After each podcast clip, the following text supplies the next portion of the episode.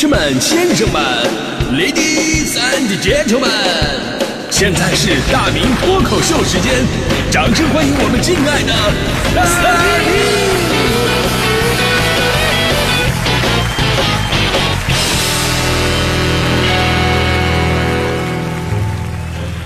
明！好，欢迎各位来到今天的大明脱口秀，我是大明。《增广贤文》里边啊有这么一句话，这个很多朋友应该都听过：“贫居闹市无人问，富在深山有远亲。”呃，就是你是穷人的时候呢，无人问津；富的时候呢，你发现你跟谁都是朋友。所以说，一个人呢，一生最大的幸运，不是说你拥有了怎样的财富啊、地位啊，而是拥有一群你在人生低谷的时候，仍然对你不离不弃，仍然为你加油助威的那些人，这才是最大的幸福和财富。呃，就让我想到了强哥强嫂神仙般的婚姻呐。强哥呢，相声演员啊，这个因为疫情的原因，我们都知道，作为一名在外演出的相声演员呢，没有演出了，那也就没有什么收入了。结果导致生活就非常的拮据，生活质量直线下滑。那强哥人如其名，又是一个非常要强的人，啊！突然有一天呢，强哥就给强总打电话说：“媳妇儿啊，我觉得我不能再这么耗下去了。为了你，为了咱们的这个家，我想再用我的最后一次热血，我再拼一次，我再拼一次。我我希望你能支持我。”强嫂当时也非常感动啊，这么爷们儿啊！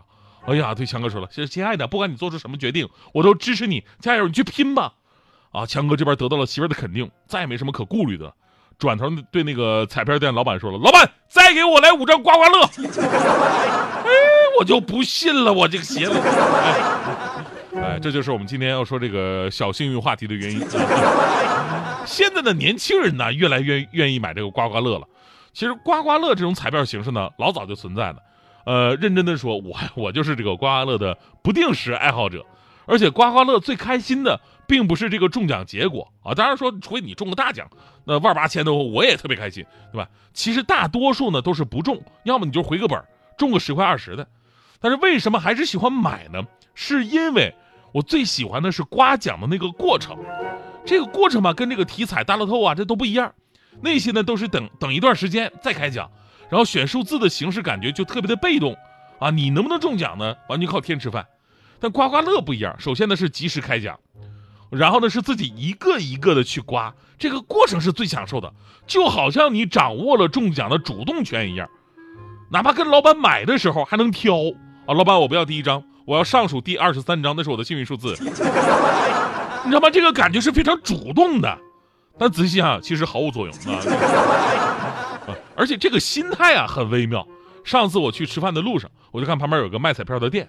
啊！我当时我就来感觉了，我觉得今天我会小有小幸运，然后我进去，我买了最贵的那个五十块钱的刮刮乐，果然我幸运呢，我中了五十，哎，我花五十，我中五十，我把钱换出来了，但是我出了这个彩票站吧，我就心里边感觉不爽，啊！你说你花五十中五十，这不感觉跟没玩似的吗？都对不起我浪费的时间成本。然后我立马回头，我又回头买了五十块钱的，结果这一次是一个数都没中，于是我心满意足的离开了彩票店。啊，钱花出去太爽了！事后想一想，我这种人是不是心里有问题？刮刮乐其实就是这么一个神奇的存在。我以为这个东西喜欢的人并不是很多，但是真的没想到，昨天我看到一条相关的报道，说如今继盲盒之后，刮刮乐又化身为一种潮流玩具。在年轻人当中风靡起来了。工作遇到不开心的事买一张刮刮乐；感觉自己要走财运了，买一张刮刮乐；呃，感情的事看不开，买一张刮刮乐；吃饱了撑的，买一张刮刮乐。刮刮乐呀，似乎正在成为年轻人抵抗焦虑的武器。有相关媒体呢，通过某搜索引擎的搜索指数就发现了，从二零一九年到二零二一年，刮刮乐搜索指数整体日均是九百七十五，而在今年以来，这一数值上涨到了一千一百八十七，同比增长百分之九，环比增长百分之五。很多大 V 呀也发微博说，这个预测刮刮乐彩票将会成为下一个像盲盒一样火的年轻人的潮流。嗯但是我们都听过这么一句话，就是你想知道什么是希望，买一张彩票。但是如果你想知道什么是绝望，那你就去买一堆彩票。所以买彩票这个心态啊，真的是太重要了。我年轻的时候贪玩，有的时候真守不住。我记得有一次我等公交车，我上班的时候，我就发现自己没零钱，上公交车你也没有售票员现在对吧？都是投币的，我兜里就一张一百的，不能扔你扔进去，然后门口收啊，收收别人的呀，那多尴尬呀！换零吧，呃，看了一圈，哦，旁边有一个彩票店，我为了把钱破开，我就去买了十块钱的刮刮乐，结果没想到中了二十块，中了二十块，当时把我开心的，然后我就掉进了欲望的深渊。五分钟过后，好心的老板给了我两块钱的车钱。当时我拿着老板施舍的两块钱，我内心无比的自责。我的天哪，我怎么可以这么的贪心？中了二十，我及时收手不好吗？现在连本金都没有了，我下次我绝对不能我。哎，不对，我这还有两块钱，两块钱可以再下一注体彩，说不定还能回本。啊，就说这个玩股票啊，就不是玩彩票，跟玩股票是一样，心态一定要好。而如今年轻人玩刮刮乐的心态就比我好多了。那有的人呢，就是因为不开心了去买。用来排解生活当中的那些负面情绪，让自己开心开心。那还有的人呢，只是为了验证自己的运气好不好，打算给自己一些心理暗示，去做别的事儿啊。比方说，我打算这个告告白啊，这个跟喜欢的人呢，呃，表露一下心声，不知道对方行不行。我这运气最近好不好？买张彩票，哎，中了我就表白，没中的话，我再买一张啊。啊，相当于在古代的时候做事情之前呢，先拿出个龟壳，先来占卜一下。很多的年轻人呢，在这条新闻上评论了，说很多时候中了奖也会请客分享出去，因为也没多少嘛，也算是促进了社交升级。于是有网友说了，说这个东西比盲盒好，促进福利事业，还能拥有游戏和社交体验。看到这里呢，我就下意识的去搜索了一下这条新闻的来源，我看一看是不是中国福彩中心的软文。啊，这就是我们的广告意识。